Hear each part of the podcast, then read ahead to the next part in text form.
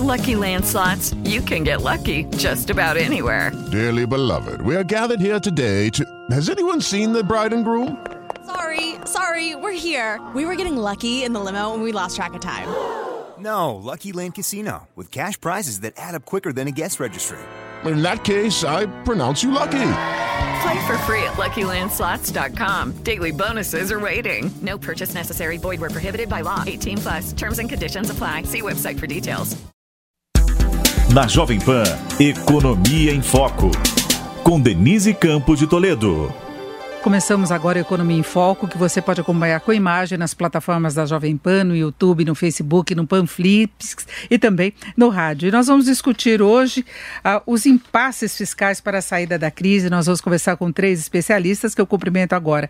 Pedro Fernando Neri, que é professor de Economia do IDP, Cláudio Adilson Gonçalves, que é ex-secretário de Política Econômica, diretor da MCM Consultores, e também o deputado federal pelo PSDB de São Paulo, Samuel Moreira, foi relator da reforma da Previdência, faz parte da Comissão de Orçamento.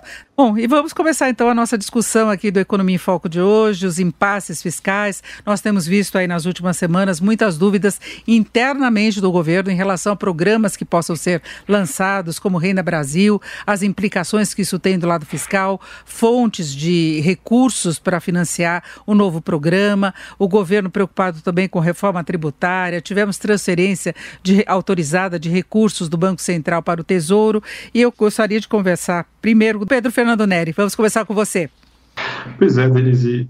É, foi uma semana bem interessante porque a gente estava aí na iminência de ter lançado no início dessa semana um, um, programa novo de governo chamado Renda da Brasil, que incluiria uma série de ações, notadamente, mais importantemente, a reforma do programa Bolsa Família, um programa que atende quase um quarto da população brasileira, um programa que já vem é, há mais de 15 anos mas esse programa não foi lançado, como você disse, por divergências entre o Planalto e o Ministério da Economia. A, é, pelo que a gente sabe da, da, do próprio noticiário político, a intenção do Ministério da Economia era integrar, unificar diversos programas sociais que já existem hoje para ter os recursos para gastar com o Bolsa Família, quer dizer tirar ali, por exemplo, o abono salarial, que é pago para o trabalhador com carteira assinada, que estaria nos estratos intermediários da distribuição de renda, e pagar um benefício mais robusto do que o Bolsa Família para os é, trabalhadores desempregados informais que estão ali entre os mais pobres do Brasil. O presidente Jair Bolsonaro resistiu a essa ideia, ele fez uma manifestação bastante contundente na quarta-feira, dizendo que não queria tirar do pobre para dar para o paupérrimo. Isso coloca um desafio grande para o Ministério da Economia é, e, e, demais pastas que estão trabalhando na formulação desse Renda Brasil, porque a gente sabe que o abono salarial, como ele custava como 20 bilhões de reais por ano, seria a principal fonte de recurso para esse benefício. Então, é, o, fica aí uma, uma, uma, dúvida, né? Será então que agora a gente vai ter um programa menos ambicioso e, e, que, portanto, não, não vai ser tão capaz de afetar a popularidade do presidente de forma positiva? Ou a gente vai agora para um programa que continua sendo ambicioso, mas com outras fontes de recurso, talvez eventualmente, inclusive, ultrapassando o teto de gastos que existe no Brasil desde é, 2017? Então, essa é uma, é uma questão é, importante, acho que não diz respeito só ao mercado financeiro, à dívida pública, porque diz respeito a todo o conjunto da sociedade. A gente viu aí o, o impacto tremendo que o auxílio emergencial teve no país e é disso que se trata, né? Como pagar uma eventual continuação de um benefício como esse. É, exatamente. Agora eu gostaria de saber do Cláudio como é que avalia a situação, os riscos fiscais, a necessidade de estímulos adicionais à economia. Gostaria de cumprimentar aqui o deputado Samuel Moreira, o Pedro Neri, né, que foi leitor assíduo dos artigos dele, um especialista na questão, na questão social. Né? É, nós estamos num, num, num impasse, Denise. De um lado, existe o, a proposta eleitoral do presidente, todo presidente gosta, quer se reeleger, né? não há nada condenável nisso, mas é, o presidente Bolsonaro descobriu que ele, para se reeleger, precisa gastar dinheiro. E do outro lado, nós estamos numa crise fiscal é, de grandes proporções, né, com endividamento público astronômico, nós sabíamos que ia resultar nisso, mas precisamos ter austeridade não, daqui para frente para devolver a confiança para os financiadores da vida pública. Né? Eu vejo com muita preocupação esse, essa, essa queda de braço que se travou a semana toda, né, entre a expansão de gastos, que não é só para a área social, é, e as restrições que o governo vai encontrar para financiar a dívida pública.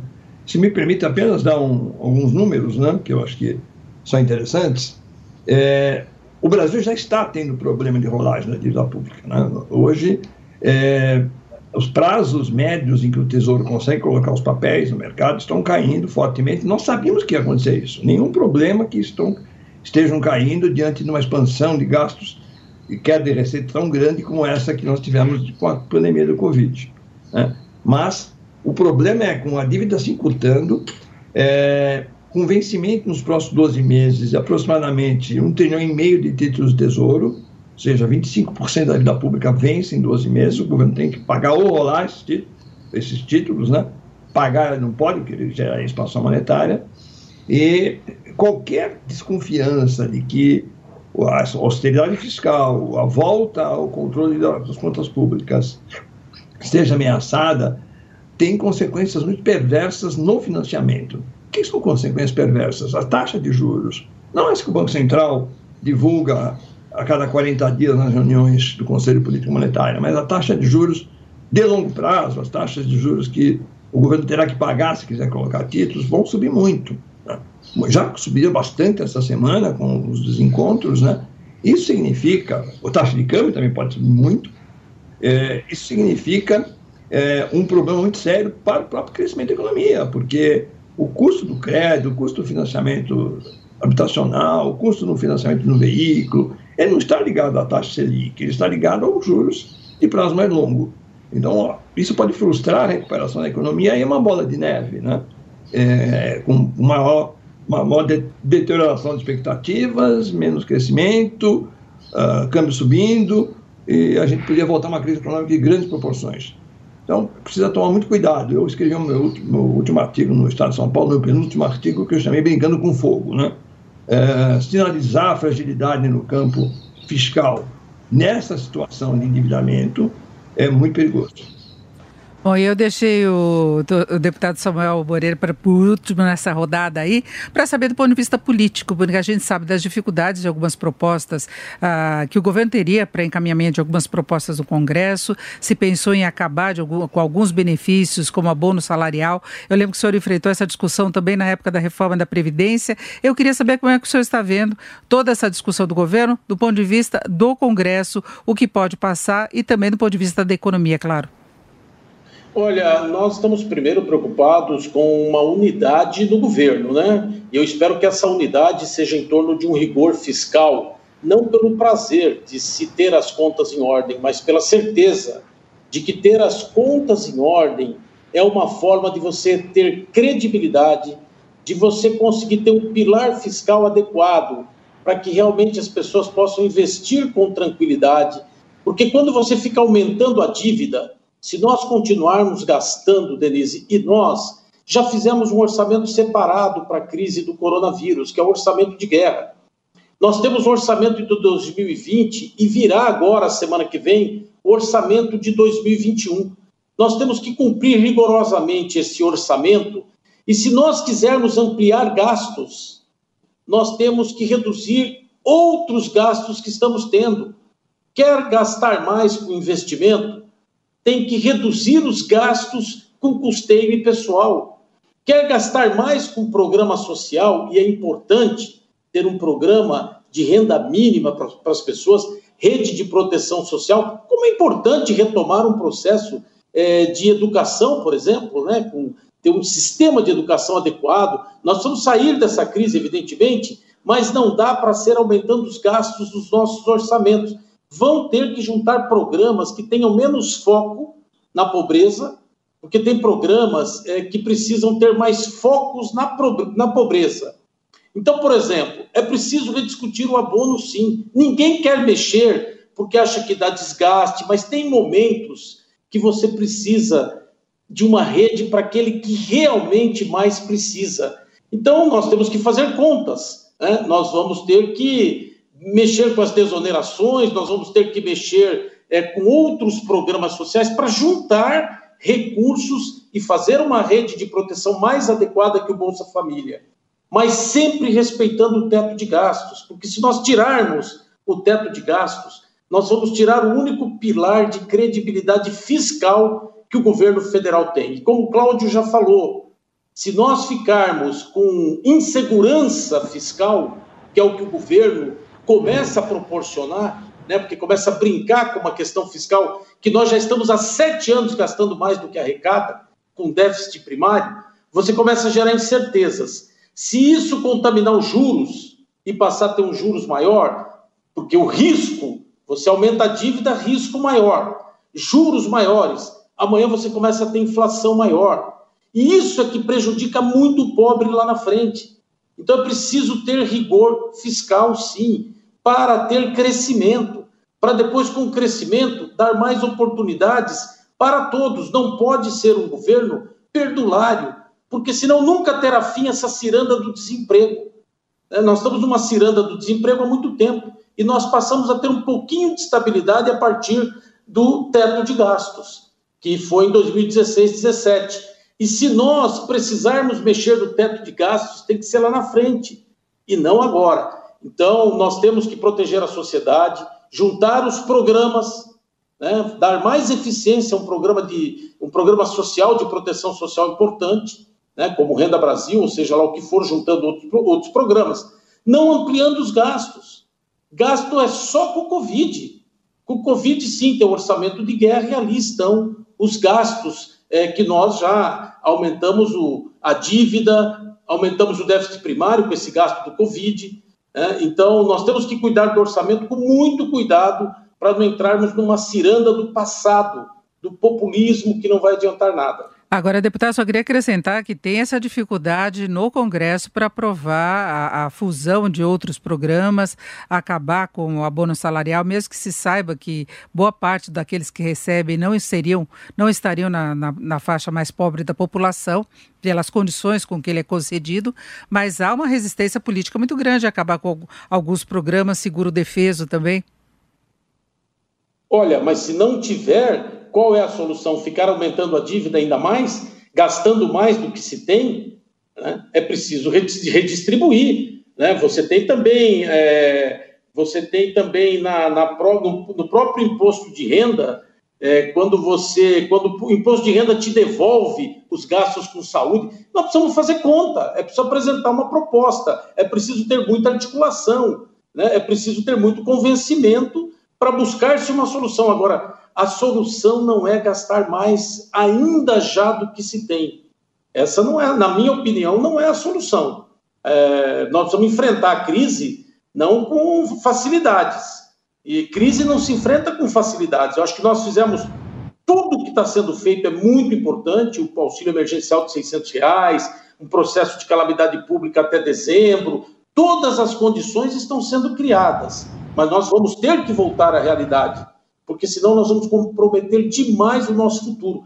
E essa conta, ela tem que chegar dentro de um processo de credibilidade, de responsabilidade fiscal, de, de, uma, de uma política fiscal segura. Né? Não adianta querer quebrar todo o Brasil e daqui a um ano, dois anos, está tá cheio de problemas, três anos cheio de problemas, e problemas às vezes até irreversíveis, porque a, a pandemia, uma hora ela vai passar. Agora, Pedro Nery, o governo acabou criando uma armadilha ah, para ele politicamente com a criação do auxílio emergencial, que foi um programa muito positivo para ajudar a minimizar o impacto da crise, da pandemia sobre a atividade econômica, mas ah, nós tivemos mais de 60 milhões de brasileiros beneficiados, alguns tiveram inclusive aumento de renda com o pagamento dos 600 reais ou 1.200 reais, dependendo das condições de cada família, e retirar isso pode fazer a popularidade despencar da mesma forma como ela avançou. Então tem também essa questão política. Qual você vê como saída para a economia? O que se poderia fazer para garantir um programa mais amplo? Não é do que o Bolsa Família, que parece a ideia do presidente, mas que não vai chegar ao universo do auxílio emergencial. Denise, eu acho que você tocou numa questão é, essencial, né? Da mesma forma que a popularidade do presidente subiu muito, e acho que mais importante do que isso, subiu em regiões em que ele não teve voto em 2018, ela pode é, cair, né? Então, é, talvez mais difícil do que não dar um benefício é tirar. E, de fato, o auxílio emergencial, na comparação com o Bolsa Família, que era o principal programa que existia antes, ele é tanto mais generoso no valor, porque ele paga é, de 600 a 1.200 reais, o Bolsa Família em média 180, quanto ele é pago a muito mais gente, porque para estar tá no Bolsa Família você tem que estar tá num nível de renda muito mais baixo, quer dizer, ser muito mais pobre do que quem recebe auxílio emergencial. Então, de fato, é muito difícil para o governo apresentar um novo programa que alcance a mesma população do auxílio, que dirá pagar é, o mesmo valor. Por isso que era tão importante usar recursos como abono salarial ou outros recursos que já são é, dispendidos hoje. Então, é, eu concordo tanto com o Cláudio, é, que, que pontuou muito bem que o descontrole da dívida vai atingir os mais pobres depois. É, quanto mais o governo gasta, quanto mais ele se endivida e quanto mais essa dívida parece arriscada, mais os credores cobram em juros e esses juros afetam é, todo mundo. Né? Não existe muito emprego, muita oportunidade numa economia com juros altos.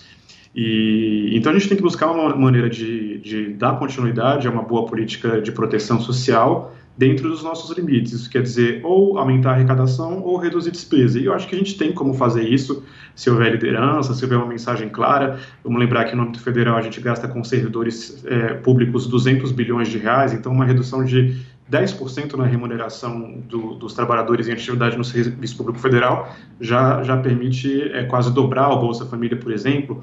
A gente tem também os chamados gastos tributários, que o deputado Samuel pontuou. Os gastos tributários são é, os gastos que o governo tem com os impostos que ele deixa de arrecadar. Quer dizer, é, para alguns setores, em algumas situações, o governo não cobra um imposto cheio ou não cobra o imposto. Isso vai desde o imposto de renda para quem pode deduzir gastos com educação e saúde, ou é isento de, de pagar imposto sobre lucros, até incentivos para variados setores da economia, e isso consome 300 bilhões de reais por ano. Se a gente fazer algum ajuste aí, se a gente, perdão, se a gente fizer algum ajuste aí, a gente pode não impactar a dívida e, ao mesmo tempo, migrar esses recursos para onde eles são mais necessários, que é, vão ser, claro, nas famílias que vão sair dessa crise histórica é, com, com, com, desemprego ou com empregos informais e vão precisar de ajuda, principalmente se elas viverem com crianças. Ah, agora, doutor Cláudio, o governo já está com a dor de cabeça para elaborar, como o deputado lembrou, o orçamento do próximo ano, para ver o que ele pode incluir nesse orçamento. Ah, o Renda Brasil possivelmente ficaria fora, porque é um novo programa, então ele tem de ter uma fonte de recursos. Ah, do ponto de vista legal, é, há necessidade de fazer isso. Auxílio emergencial ele pode prorrogar até o final deste ano, mas se pensou até em, em esticar mais um pouquinho no começo do ano que vem. Como é que o senhor acha que, que, que o governo pode lidar com esse tratamento diferenciado? Neste ano, o orçamento de guerra, situação situação de calamidade e no ano que vem definindo novos programas. Pois é, Denise, tem um probleminha aqui no raciocínio do deputado Samuel, Samuel Moreira e no raciocínio do Pedro, que eu gostaria é, ressaltar, embora eu concorde com ambos né, inteiramente, tanto a necessidade de expansão de programas sociais, não me parece que há espaço orçamentário nesse ano, de 2021. É, o probleminha é que eles estão falando em reduzir gasto tributário, né, ou em reduzir é, tirar a, a, dedução do imposto de renda, da educação e saúde do imposto de renda, etc, etc. Isso são medidas na área da receita, lado da receita. Embora a palavra seja gastos tributários, na verdade são renúncias fiscais, né? Reduzir gasto tributário significa aumentar a arrecadação. É, e nós temos na lei do teto, tá certo? Se você olhar o orçamento de 2021, nas minhas contas, que são até um pouco generosas, né? Nós vamos, vai, o que vai sobrar, não é sobrar, mas nós, o governo vai contar com cerca de 110, 115 bilhões de reais de gastos eh, discricionários. O resto é tudo obrigatório, não pode mexer. Né? É, o, o, Pedro falou com muita propriedade, né? se tivesse uma redução, por exemplo, de 10% no salário de todo servidor público, você financiaria programas sociais gigantescos. O problema é que não se faz isso. Né? Eu não vejo a menor viabilidade política sequer acredito que o presidente Bolsonaro propõe uma medida dessa natureza. Então, o, o problema do teto, com 115 bilhões de reais, nós sabemos que cerca de 70, 80 bilhões não são exatamente discricionários, são despesas necessárias para a máquina pública funcionar. Precisa pagar a conta de energia, a conta de água, precisa comprar material expediente, material de informática, né? são gastos pseudamente discricionários. Né? O que sobra? Sobra é cerca de 20, 30 bilhões que é para fazer investimentos. É, os investimentos públicos já desceram ao patamar quase beirando a 0% do PIB. Né? Não há nenhum espaço no orçamento de 2021 por causa do teto. Não adianta buscar do lado da receita, porque nós temos que obedecer o teto, para que se expanda é, programas sociais. Não há outra saída, a meu ver, do que essa que o presidente Bolsonaro rejeitou, que é tomar programas sociais já existentes e analisar a relação benefício-custo desses programas, o caso do abono que foi citado aqui, não é que as pessoas ganham abono são pessoas ricas, uh, não é isso, é que são as pessoas que estão no mercado formal, que são, pessoas, são as pessoas que têm algum tipo de proteção da previdência, estão na formalidade. Né? Você retirar, ou não é retirar, você cessar um benefício como esse, esse para é, proteger as pessoas que de fato são vulneráveis, sequer estão no mercado formal, é uma medida social de alto alcance. Né? Agora, com lado, do lado de expansão de gastos, eu não, honestamente, Denise, eu não vejo saída. O deputado Samuel Moreira falou que precisa cortar alguns gastos. O problema é que cortar, o deputado, é, dos gastos obrigatórios não, não se pode cortar, não se consegue cortar a previdência social, não, se vai cortar a despesa pessoal é, assim, dizer, precisaria de uma medida é, com apoio do, do governo, apoio do Congresso, que não me parece viável. A questão é que onde se corta no gasto discricionário não tem mais para cortar dentro do, do, teto do gasto. Se me permite só mais um minutinho sem querer monopolizar, o teto de gastos, é, ele tem que ser alterado, eu não tenho nenhuma dúvida, tem que ser flexibilizado, mas não pode ser no ano eleitoral, não pode ser agora em 2022. Existem propostas sérias para flexibilizar o teto de gasto, como, por exemplo, a proposta do economista Jean Biagi, né, que, é, é, que, que, propõe um, uma ligeira elevação do gasto, em termos reais, do gasto total, com subteto para investimentos. Né? É uma proposta muito inteligente é do, do economista Jean Biagi, de Tinoco, que eu tenho conversado bastante, inclusive converso muito com o presidente da Câmara, Rodrigo Maia, sugerindo que se olhe com mais atenção essa proposta, mas não é agora. Nesse momento em que nós saímos de um déficit que deve alcançar 13 13,5% do PIB em 2020, e temos que dar um sinal de seriedade, de austeridade na gestão das contas públicas, não é nesse momento que vai se mexer no teto de gasto, só para 2023. Então, eu, eu não vejo saída, Denise. Pelo da Receita, não adianta essas propostas muito boas do, do deputado e do Pedro, elas não resolvem a limitação dada pelo teto, que são do lado da Receita. Bom, eu quero passar a, a, a palavra para o deputado, mas eu queria acrescentar que as contas do governo central tiveram um déficit primário, número divulgado nesta sexta-feira, uh, de 505 bilhões de reais, 505,187 bilhões de reais, isso de janeiro a julho, não é? Foi o pior resultado desde o início da série 97, 24 anos, portanto, que tem essa série histórica, e para poder comparar no mesmo período do ano passado, o déficit estava em 35 bilhões 245, então subiu de 35 245 para 505 187. Agora, deputado, quero ouvi-lo. Eu concordo com o Cláudio, nós, nós demos alguns exemplos, mas de fato a questão não é a questão da receita, é da despesa mesmo. O teto ele está limitado, o teto se refere às despesas. E o que nós estamos propondo são remanejamentos, são unificação de programas é, que o presidente disse que não quer, porque aí também é fácil, né? Se você não quer fazer, não quer, não tem outro jeito. Agora, quebrar o teto é o pior, porque você coloca em risco é, todo um sistema fiscal e você vai começar a ter evasão, inclusive, de investimento privado, que é muito maior do que são os investimentos públicos. Você quer aumentar investimento público, vai ter que ajustar mesmo nas, nas despesas a reforma administrativa, são sinalizações, é, resolver e, e, você regulamentar a utilização dos gatilhos. Como disse o próprio Pedro, nós estamos falando de 200 bilhões. É, qualquer coisa que você possa ir ajustando, 10% são 20 bilhões. Agora, se você tem a pretensão de aumentar significativamente valores, né, de investimento, tudo fica mais difícil. É, vamos supor que não tivesse a crise como é que estaria se falando? Lógico que a crise é um componente importante e ele traz uma nova realidade, mas nós precisamos ir construindo. O programa Bolsa Família vai ter que se estender para mais gente, vai ter que se aumentar um pouco o valor. Agora, sempre dentro dos limites é, possíveis, não tem como, você vai ter que fazer escolha. É o que você disse. O teto, ele, ele, ele tem uma previsão de 10 anos, faltam 7 anos para que ele pudesse ser modificado mas nada impede de daqui a três anos você rediscuti-lo, quatro anos, você não pode fazer agora, nesse ano, no ano que vem, porque você vai criar realmente uma insegurança. O governo vai passar uma fragilidade enorme do ponto de vista fiscal e você vai comprometer ali na frente. Então você vai ter que sinalizar fortemente com ajustes. E eu discordo do Cláudio, eu acho que politicamente tem todas as condições para se resolver. A reforma administrativa, eu acho que tem condições de resolver é, redução de gastos, é, porque o próprio Congresso, a própria Câmara, deu um sinal forte quando derrubou o veto a semana passada do aumento do funcionalismo. Né? E nunca foi discutida a questão de redução de salário do funcionalismo né? nos, nos, nos três poderes. Nunca foi discutido. Aliás, evitado pelo próprio governo. O governo não enviou a reforma administrativa. Então, se o governo continuar com essa, é, com essa incerteza do que quer uma parte do governo, o que não quer a outra parte do governo, uma parte desejando aumentar gastos com investimentos, né? será que vai conseguir? É hora que preço fazer isso? Eu prefiro que façam os ajustes. E do lado da despesa, sim, eu acho que deve ser do lado da despesa. Da receita sempre é bom, porque você vai diminuindo a dívida.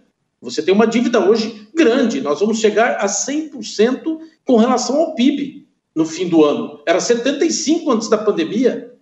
Isso é grave, é muito grave. Nós começamos a ter riscos, é, que são riscos é, que devem ser bem avaliados. Né? Então, eu acredito que dá para se fazer, sim, um processo de muita credibilidade. E ao se ter credibilidade, passar a discutir outras questões, porque com essas incertezas, aí sim ficam mais difíceis mesmo no Congresso. É, deputado, antes de nós irmos para o intervalo, eu gostaria de lembrar que nós temos alguns deputados que andam coletando assinaturas para tentar reduzir o teto do, do, dos gastos ou os salários que ultrapassam o teto, e alguns pegando nos vários poderes também essa possibilidade. O senhor vê chance de, de, desse tipo de proposta ser aprovada no curto prazo e ajudar a dar alguma liberação de recursos para o governo? Olha, isso foi como disse o Pedro: tudo que for com uma forma didática bem colocada, de maneira bem transparente, capacidade de liderança, é, capacidade de formular uma proposta que as pessoas todas entendam claramente, com as contas na ponta do lápis, mostrando que aquela economia vai para tal lugar, eu acho que sempre é possível. Hoje tem uma sensibilidade maior do que antes, até por conta da crise. Então é mais fácil. Agora, tudo dá muito trabalho tudo tem que ter muita competência, especialmente numa crise como essa. Mas é possível sim. E você ganha credibilidade quando você coloca essas questões de maneira é, mais clara. E é isso que é importante no momento como esse. É isso, nós vamos agora a um rápido intervalo, daqui a pouquinho muito mais discussão aqui no Economia em Foco desta sexta-feira, que tem como tema os impasses fiscais para a saída da crise e os convidados são Pedro Fernando Neri, que é professor de Economia do IDP, Cláudio Adilson Gonçalves, ex-secretário de Política Econômica e o deputado federal Samuel Moreira, que faz parte da Comissão de Orçamento. Agora, Pedro, ah, você vê essa possibilidade de no curto prazo se obter recursos necessários para um programa como Renda Brasil? Nós voltamos a nossa discussão original, porque a, a, parece que a tendência agora seria o lançamento de um programa parcial, né, meio que aproveitando a situação já colocada pelo Bolsa Família, e a partir daí se buscar receita. E aí a gente pode voltar à agenda reformista, aqueles gatilhos que se pensava para reduzir, para o governo ganhar uma margem de manobra, se bem que um programa como o Renda Brasil ele teria de ter de fato essa contrapartida formalizada, né? Não bastam gatilhos. É, eu acho que, que é, sim, a gente tem espaço para fazer isso, porque é, para o governo vai ser muito difícil, doloroso, é, se o Renda Brasil for, a princípio, só uma, uma continuação do Bolsa Família com, sei lá, 10 ou 15 reais a mais. É, o, acho que o presidente sentiu o ganho de popularidade que o auxílio de 600 reais teve, então não faz sentido lançar um programa que seja é, incipiente. Até porque, Denise, eu acho que o, o Renda Brasil tem o potencial para ser o catalisador de outras mudanças, né? Acho que a gente não precisa pensar em primeiro fazer reformas e depois é, fazer o Renda Brasil, justamente porque ele é destinado aos mais pobres dos brasileiros, é mais fácil a gente discutir temas que normalmente não são fáceis de colocar, como reforma administrativa ou reforma tributária. Como o deputado Samuel colocou, se a gente consegue é, é, educar a sociedade, educar a opinião pública de que uma nova política está sendo pensada para tirar de, um, de, alguém que é mais privilegiado para alguém que passa por dificuldade, eu acho que é mais fácil do que simplesmente lá na frente propor um corte sem que ninguém saiba para onde esse recurso está indo. Então eu acho que, que em termos de narrativa é, é oportuno que o, que o programa seja assim construído é, com base em, em, recursos que já existem e que comece já com valor substantivo e não um, um Bolsa Família é, basicamente com uma mudança de nome. Eu acho que isso não ia ser, não ia ser muito positivo. E é, a gente está discutindo aqui é, ao longo dessa, dessa tarde a dificuldade que foi colocada a partir do discurso do presidente Bolsonaro dizendo que ele não quer, ou sinalizando que ele não quer mexer em outros programas sociais, mas se a gente lembrar o próprio histórico da reforma da Previdência, relatada pelo deputado Samuel, o presidente Jair Bolsonaro é, reformou várias convicções que ele é, manifestou no passado, inclusive na própria eleição, e, e, e delegou ali para o ministro Paulo Guedes fazer ou propor as modificações que ele achasse necessárias. Então, principalmente por conta dessa questão do teto de gastos, que é importante que a gente continue tentando rever o que já existe para lançar esse novo programa e não se contentar com só mudar o nome do Bolsa Família. Agora, Pedro, é importante lembrar que não é exatamente só o Bolsa Família, não é? Nós temos toda uma agenda que tenta reestruturar a economia de várias formas, a reforma administrativa, que poderia criar uma perspectiva melhor de gastos, porque tem direito adquirido, mudanças maiores não seriam possivelmente de curto prazo, tem reforma tributária, tem muita coisa colocada para se ter transformações mais longo prazo, né? Com certeza, Denise. E aí eu acho que a agenda mais fundamental que a gente está falando é a agenda da reforma tributária, né, que é uma outra questão que estava muito quente no debate público até a semana passada. Vamos lembrar que o governo ainda não enviou formalmente uma grande proposta de reforma tributária, apenas uma mudança incidental ali na tributação é, federal de, de bens. É, então, uma mudança menos ampla do que a Câmara já vinha discutindo no âmbito da PEC 45 o governo sinalizou que quer mexer com folha de pagamento, quer dizer, os tributos que incidem sobre os salários dos trabalhadores, sinalizou que quer instituir um, uma nova forma de tributação que lembra a CPMF, sinalizou que quer rever a tributação é, sobre lucros e dividendos, que é algo que poderia é, exigir um pouquinho mais dos mais ricos da sociedade, mas até agora não, não manifestou, é, não apresentou nada muito substantivo nesse sentido e essa agenda, com certeza, tem um, um potencial grande tanto para o crescimento futuro da economia, né, o que a gente, é, o que nós economistas chamamos no jargão de produtividade, quanto tem também uma, um potencial grande para a redução das, das desigualdades que afligem nosso país. Agora, doutor Cláudio Adilson, o senhor me parece o mais pessimista em relação às condições do governo se, se reequilibrar nessa situação, não é?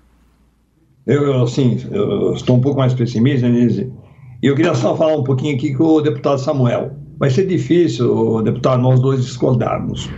Quando eu falei sobre condições políticas, eu não fui muito feliz. Eu tenho certeza que na Câmara há condições políticas e talvez até no Senado de se adotar medidas de contração de gastos, especialmente na área pessoal, onde há gordura, né?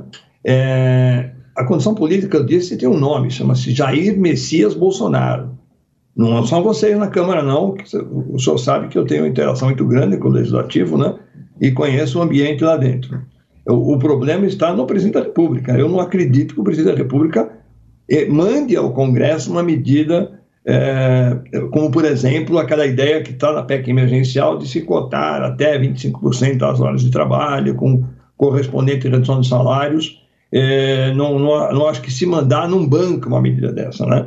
A reforma administrativa não poupa, ela é necessária, mas ela não arruma recursos, ela não poupa recursos a curto prazo, né? Ela é muito necessária, especialmente para manter a eficiência do servidor público, para ter uma estruturação de cargos em carreira sério, com base no mérito e etc., é, não arruma recursos. A reforma administrativa está pronta desde o final do ano passado, início desse ano, e não foi ao Congresso que o presidente da República não autorizou.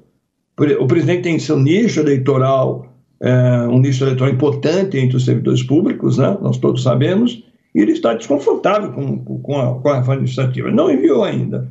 É, o, o, o Pedro, né, que é um especialista na área social, eu tenho até um pouco de receio de discutir programas sociais com ele, né, que ele, é, ele se dedica muito a isso, né, ele sabe que os programas sociais também não é, são, não são apenas dar dinheiro para as pessoas, né, esse conceito de o conceito de pobreza hoje ele é multidimensional, ele não é unidimensional. Nós temos que olhar, não adianta você pagar recursos para pessoas que estão pobres, se ele mora na população, se ele faz parte da população ribeirinha, que não tem uma escola perto da casa dele, ou que não tem a menor condição de saneamento básico para ele ter condições de vida dignas, né? é, ou se não tem uma creche na, na, nas, nas, proximidades, ele pode até ter o, o, o voucher para pagar e não tem onde levar a criança, né? E a gente sabe como a gente sabe como é importante aí a presença do investimento público. Eu não acho, Pedro, o deputado Samuel, que nós vamos conseguir resolver esses problemas para 2021. É, é, é, a questão de programas sociais, a retomada de investimentos, a revisão do teto, etc., é um programa de governo. São questões para serem discutidas. Infelizmente, vão ter que esperar um pouquinho mais. É, nesse momento, na saída da pandemia, nós temos que ter uma austeridade, sinal de austeridade fiscal. Né? Demonstrar, temos que demonstrar quem nos financia que nós não vamos fazer o segundo orçamento de guerra. Né? Até porque não pode, teríamos que passar por cima, por exemplo, da lei de responsabilidade fiscal que, eh, que não permite é, que as despesas permanentes não tenham fontes de receitas indicadas. Né? Então, o, não é questão de ser pessimista, Denise, é questão de ser realista. Né? Não há tempo suficiente para se. É, não há disposição política do presidente, deixa eu só deixar claro, deputado Samuel, não estou falando do, do, do, do, do legislativo, para propor medidas mais amargas do ponto de vista político para ele, né? É, ele se recusou a embalar outros programas sociais é, para poder dar uh, financiamento ao, ao, ao chamado Renda Brasil, né? É, e é, incumbiu o ministro Paulo Guedes uma missão impossível. Se vira aí, não mexe em nenhum programa hoje existente e arruma dinheiro né, para se financiar o programa. Isso não é, é uma missão impossível. O ministro Paulo Guedes está aceitando é, essas, essas, é, essas decisões do presidente que claramente vão contra a austeridade fiscal. É, e é ruim para ele também, Paulo Guedes, né, porque ele tem aceitado desde que, então, desde que começou o governo. Então, é, só para terminar, é, a questão da reforma tributária, que eu acompanhei muito de perto, estou acompanhando, aliás, né? O, o, o, está uma grande confusão, Denise. Existe uma proposta de reforma tributária de altíssima qualidade, que é a PEC 45, a criação do imposto sobre bens e serviços, que avançou bastante na Câmara, foi bastante discutida. Existe a proposta do Senado, que é muito problemática, é, não há tempo aqui de entrar em detalhes por quê, e existe uma proposta muito ruim do governo, que é a contribuição sobre bens e serviços, que ele vai comprar uma baita batalha com o setor de serviços, então, para é, criar um, o, o, transformar o PIS/COFINS em imposto adicionado. Já essas tentativas foram feitas em outras ocasiões e foram frustradas, né? não, não, foram, não, não, não foram aprovadas. Né? Vai ter um desgaste político talvez tão grande quanto o desgaste político que teria para fazer uma reforma mais, mais extensa. É, a grande verdade é que o famoso Big Bang Day, né, que o ministro Paulo Guedes, na sua eloquência, gostou de prometendo terça-feira, virou um, virou um Big Mass Day, né, que foi uma grande confusão, é, diz que não diz, uma forte desorientação no mercado e agora deu uma acalmada, que parece que o, o mercado sossegou um pouquinho, porque acredita que o ministro Paulo Guedes vai continuar e vai tentar tirar da cartola alguma forma de viabilizar o, os programas eleitorais do, do, presidente, do presidente Bolsonaro, mas eu tenho pessimismo sim. Eu acho que nós vamos ter, ao longo desse ano, e mais ainda no ano que vem, muitas crises dessa natureza, à medida que vai se aproximando de 2022 ano eleitoral, não há quem segure, Denise. Bom, deputado Samuel Moreira, eu queria sua avaliação em relação ao que foi dito pelo doutor Cláudio, em relação a todos esses desafios, e lembrando que a ideia original, que deveria ter sido anunciada já no começo da semana, era um Big Bang, era um mega pacote que ia muito além do Renda Brasil, né? Então, mas é aumento de gasto público, né? Uma coisa sempre assim, vamos gastar, vamos gastar. Precisa ter cuidado com essas coisas. As pretensões misturadas com a questão eleitoral, isso precisa ter um cuidado. Né? Eu acho que a responsabilidade fiscal, o equilíbrio fiscal, a projeção de crescimento a partir da lei é, do teto, né? Você começa a ter uma perspectiva diferente de crescimento econômico. Populismo e crescimento econômico não combinam. É, é, muito difícil, então tem que fazer uma opção por crescimento aos poucos da nossa economia de maneira sólida. E eu acho que o teto ajudou a essa perspectiva. Então, olhar pela despesa, agora o Cláudio está certo. De fato, o presidente da República, infelizmente, ele não quer reunir os programas existentes, programas sociais com menos foco, para transformar num programa só com mais foco. Né? É, então, eu acho que ele descartou essa hipótese, aí fica difícil, porque você tem que arrumar dinheiro novo. Né? E dinheiro novo significa aumento é, de gasto, significa arrumar algum dinheiro. É, aumento de gastos também não pode, porque você tem o teto, que é o que dá credibilidade fiscal. Então ele, ele, ele não, não tem, não dá para fazer omelete sem quebrar os ovos. Ele, ele, agora, tudo tem uma maneira de se esclarecer, pedagógica, de liderança para ser exercida, que as pessoas compreendem nesse momento. Né? Fazer essa transição para um novo caminho. Lógico, ele também não quis mandar reforma administrativa desde o ano passado. Né? E a margem, se há uma margem para discutir redução de gasto, é pessoal e custeio. É difícil? É muito difícil, mas a margem, por quê? Porque o funcionalismo, primeiro, é o único que até agora não teve nenhuma redução.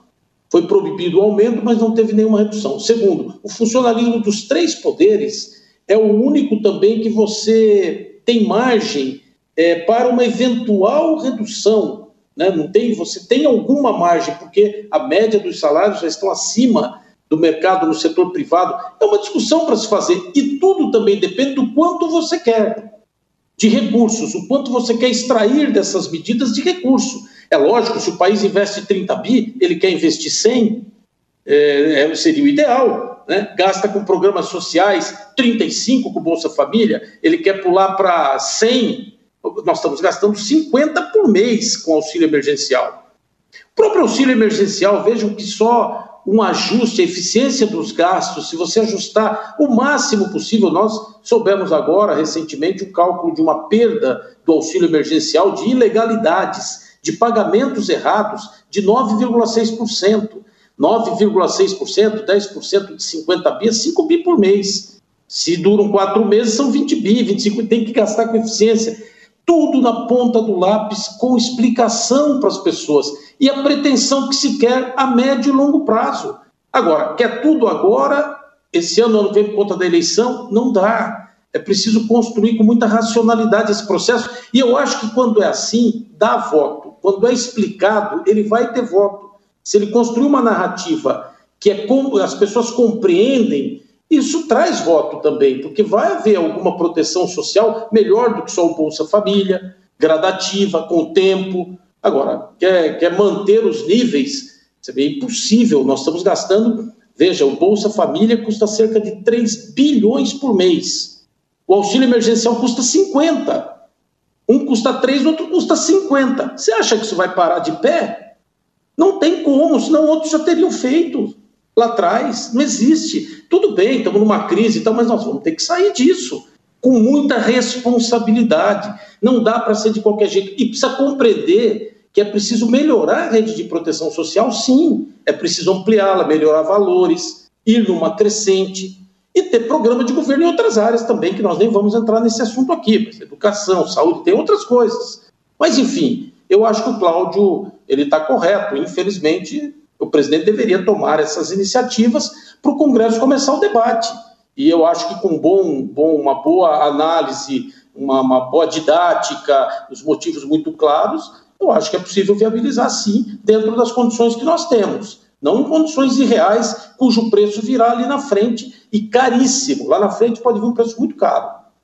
Agora, Pedro, acho que é importante a gente salientar também que mais do que repercussão ah, popular para o governo, não é, um agrado à população, ah, o auxílio emergencial ele teve impacto efetivo sobre o andamento da economia, não é? Ele deu um fôlego ao consumo, uma recuperação ah, que vem ocorrendo em vários setores agora e você simplesmente tirar esse auxílio pode dificultar a continuidade desse processo de retomada, dado o impacto do auxílio emergencial, a dimensão que ele teve, não? É, sim, com certeza. O, como eu, é, o deputado Samuel falou agora, o Cláudio também falou mais cedo, o auxílio é, consumiu uma quantidade grande de recursos, basicamente recursos emprestados, quer dizer, aumento da dívida pública. Ele teve efeitos é, históricos nos níveis de pobreza, desigualdade no Brasil, mas ele também permitiu, por exemplo, que o varejo, em determinado mês, tivesse já uma evolução é, tão positiva quanto a, que está tendo na China, que é um país que saiu antes da pandemia. Então, as pessoas foram, é, que, as pessoas que não tinham é, tanto acesso a recursos gastaram é, e, e, consumiram. Então, ele teve um, um ele voltou aí de certa forma para o governo, até na forma de arrecadação, com esse impacto positivo, muito embora ele não possa ser é, pago de forma indefinida, como já ficou muito claro aqui. Agora, nessa discussão toda que a gente está falando, eu acho que tem outro complicador. A gente falou muito hoje sobre é, o déficit primário, quer dizer, a gente já chegou nessa crise com sete anos é, quase seguidos de, de déficit primário, gastando menos do que arrecada. A gente tem essa demanda nova por um, por um benefício mais robusto que o Bolsa Família por conta da pandemia. E a gente tem uma, uma agenda do ministro Paulo Guedes que ainda não foi apresentada formalmente, que é o anseio dele de ver uma redução é, substancial nos encargos que existem sobre a folha de pagamento de salários. Isso, é, é esses recursos são hoje uma fonte muito importante de arrecadação para a União. O governo federal arrecada mais com contribuições sobre o INSS do que arrecada com imposto de renda sobre a pessoa física. E daí dele falar é, tanto na necessidade de transação, de, perdão, de tributação de transações eletrônicas ou de transações gerais, o que algumas pessoas, é, que a maioria das pessoas tem chamado de CPMF, para compensar essa, esse, essa perda de receita. Então a gente vai chegar aí agora, final de 2020, início de 2021, com essas é, três demandas aí para satisfazer. A demanda por é, é, recursos para diminuir o déficit público, a demanda para um novo programa de assistência social e a demanda para uma política aí de geração de empregos, ainda que seja com corte de impostos. Então, tem muita coisa para a sociedade, liberada para o Congresso Nacional, debater nas próximas semanas e nos próximos meses. É, eu queria até voltar ao deputado Samuel Moreira, que vai ter muito trabalho aí nas próximas semanas. O governo parece não ter é, desistido dessa ideia de lançar uma nova contribuição sobre transações digitais, que pode não se restringir a transações digitais, pode ter uma amplitude maior, seria um reforço que, que a equipe econômica espera poder contar para várias estratégias e várias pressões de gastos. O senhor, como parlamentar, endossa essa ideia? Olha, eu acho que aumentar impostos é complicado, né? O nosso problema está tá realmente agora na despesa. Nós temos despesa alta, é, nós temos que fazer reformas nessas despesas todas, como, como começamos pela, pela própria Previdência. E, e é preciso continuar o processo de reforma, fazer uma reforma tributária que simplifique. É, eu acho que aumentar imposto porque você precisa muito bem saber que tipo de arrecadação, como vai gastar. É, a sociedade tem uma carga tributária alta, as pessoas acham que pode haver repasses né, desse aumento de carga tributária para o consumidor. É, é muito complicado, a nossa carga tributária é muito alta, eu vejo poucas condições de crescimento de receita através de aumento de impostos. É, crescimento de receita também existem alternativas né, nesse primeiro momento. Acho que o governo sempre tem que mostrar um caminho. O problema, você administra até uma própria dívida, os limites dela são terríveis. Nós aumentamos demais, os riscos podem ser muito sérios né, e comprometer muito juros, inflação, tudo para frente. Mas quando o governo sabe para onde vai, ele demonstra um programa eficiente para onde vai, até é possível se discutir, mas acho muito difícil se discutir essa questão. Acho que aumento de impostos não, não passará é, na Câmara nesse momento. Acho muito difícil, acho praticamente impossível. Doutor Cláudio, para fecharmos, como é que o senhor vê essas ideias gerais que o, o Pedro lembrou que o governo ainda vai lançar rapidamente? Ah, Denise, não vejo com nenhum otimismo. Só me parecer que eu sou o pessimista do grupo, né? Mas eu não aguento mais quando ouço vocês falarem, ou o ministro falar em imposto sobre transações digitais. Que brincadeira é essa? Que transações digitais, Denise? Isso é, chama-se CPMF, é Imposto de Pagamentos. Não é imposto de transações digitais. Alguém precisa me definir o que é isso. Da impressão que ele está tributar Spotify, Netflix e outros streams, né? Não é isso, é tributar pagamentos. É um imposto horroroso, péssimo, distorce a alocação de recursos. É, não, nem, não, temos tempo aqui de comentar os malefícios todos no imposto como esse. Segundo ponto, eu, o, Pedro fala em agenda do ministro Paulo Guedes, eu não sei qual é a agenda do ministro Paulo Guedes. É, ele vai e volta no mesmo ponto. Ele quer desonerar a folha de pagamento e criar esse, esse, esse trambolho chamado Imposto sobre CPMF, é, tributar transações, que é, vai tentar tirar uma distorção e colocar outra no lugar. Né? O, o, o, outro ponto que é que eu acho que é muito, muito, muito, muito relevante quando se discute o futuro né, do, do país, né, é, é, é pensar que é, eu, não é discordância, tem um problema de nomenclatura aqui com o deputado Samuel. Jamais discordaria de Samuel. Acho um dos mais brilhantes parlamentares em exercício, né? dado, haja visto o trabalho que fez na comissão da reforma da, reforma da Previdência. E foi esculhambado pelo, pelo ministro Paulo Guedes, né, quando apresentou seu brilhante relatório.